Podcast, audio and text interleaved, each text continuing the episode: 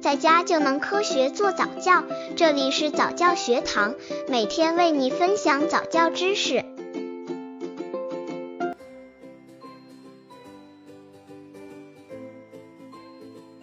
怎样训练宝宝抓握能力？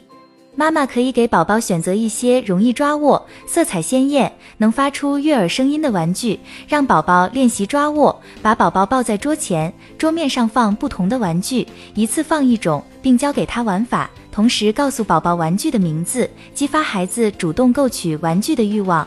刚接触早教的父母可能缺乏这方面知识，可以到公众号早教学堂获取在家早教课程，让宝宝在家就能科学做早教。抓握训练小游戏，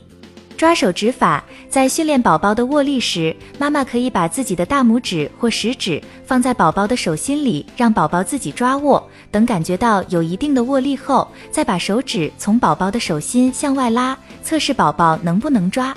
拉线法，两个月之后的宝宝还不会自己拉线。妈妈可以买一些带拉线的玩具，最好选择那些一拉线就会动或者发出响声，如音乐类的玩具。开始训练的时候，妈妈先把线放在宝宝手里，帮助宝宝拉动。玩具的活动或响声会引发宝宝的兴趣，经过多次训练，宝宝就会自己玩耍了。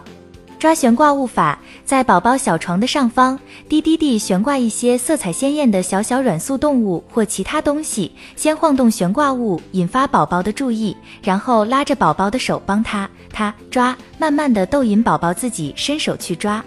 也可以，妈妈或爸爸用手把拴绳的玩具有意塞到宝宝手里，然后趁宝宝没有抓牢的时候，突然把玩具提起来，以此来刺激宝宝的兴趣。经过几次刺激之后，宝宝就会主动挥舞小手去抓了。抓球法这个训练方法可以训练宝宝手的握力，同时还能训练宝宝眼睛的追视力。训练的时候，妈妈可以先让宝宝趴着，然后把一个色彩鲜艳的球从宝宝手可以抓到的地方慢慢滚过一个色彩鲜艳的球，从宝宝的手可以抓到的地方慢慢滚过。刚开始球从一侧滚到另一侧时，宝宝会专心的看。经过几次重复之后，宝宝很快就会伸手去抓那个球。